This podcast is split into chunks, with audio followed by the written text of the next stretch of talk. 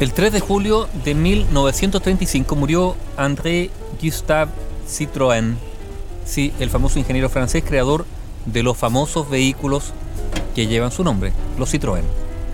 Había nacido en París en 1878, en 1900 se graduó en l'École Polytechnique, la más prestigiosa escuela de ingeniería francesa, y después de eso ingresó como oficial del cuerpo de ingenieros, al ejército.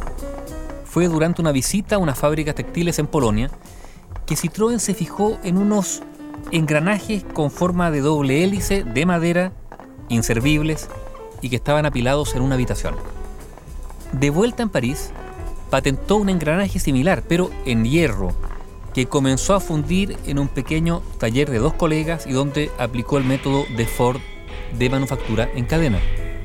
Poco después, los dueños de una fábrica de automóviles contrataron a Citroën para incrementar su producción justamente con el método de fabricación en cadena. Hasta entonces solo lograban producir 10 vehículos mensuales. Luego de la reestructuración que llevó a cabo Citroën, lograron armar 1.200 vehículos anuales durante 5 años.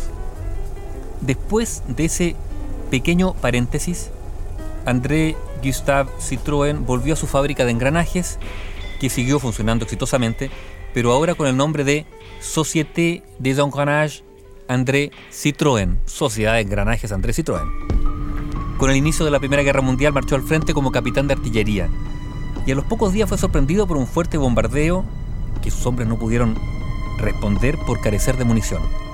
Entonces se dio cuenta que la producción francesa de proyectiles era insuficiente para mantener los combates, por lo que se acercó a sus superiores y los convenció de que en su fábrica de engranajes podrían fabricarse municiones.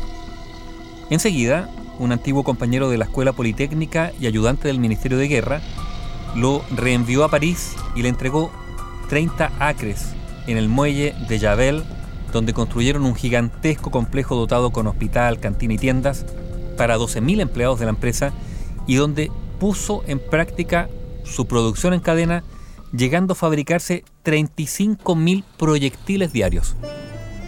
Cuando terminó la Primera Guerra Mundial, y con esa inmensa factoría instalada, Citroën comenzó la fabricación masiva de automóviles. Creó el modelo tipo A, un auto poco cuidado en el diseño, cierto, pero dotado de un motor fácilmente desarmable, muy ligero, con un consumo de combustible muy inferior al resto de los modelos y además que contaba con los nuevos neumáticos desmontables inventados por Michelin, incorporado incluso uno como de repuesto. Llegó a construir 25.000 unidades.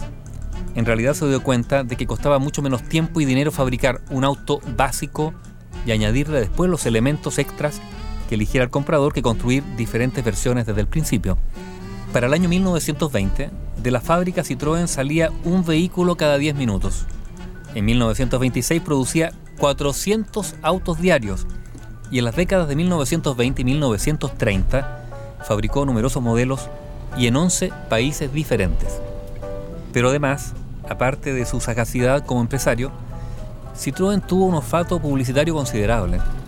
En el séptimo Salón del Automóvil de París, el año 1922, un avión escribió Citroën en el cielo, la primera vez que se veía algo así en Europa. En la Expo de París de 1925, arrendó al municipio tres de las cuatro caras de la Torre Eiffel sobre las que instaló un cartel luminoso de más de 150 metros de tamaño. Cada letra iluminada tenía casi 20 metros de altura. Y también fundó su propia compañía aseguradora, su propia compañía de taxis y una fábrica de juguetes donde construía las reproducciones a escala de sus modelos. Citroën, sin embargo, tenía un gusto desmedido por el juego. Era un fuerte apostador de los grandes casinos donde arriesgaba no solo su fortuna personal, sino también la de su empresa. Aún con graves problemas de solvencia económica, gastó una fortuna para traer desde Estados Unidos a un diseñador junto con su patente de un motor con tracción delantera y transmisión automática que resultó muy frágil. Los inversores entonces le retiraron su confianza cuando durante una demostración la transmisión quedó hecha trizas y la empresa cayó en bancarrota. Fue entonces cuando el gobierno francés intervino y jubiló anticipadamente a Citroën y propuso al principal acreedor, Michelin, hacerse con la marca para salvar los 250.000 empleos, calmar a los 1.500 acreedores y millares de pequeños proveedores.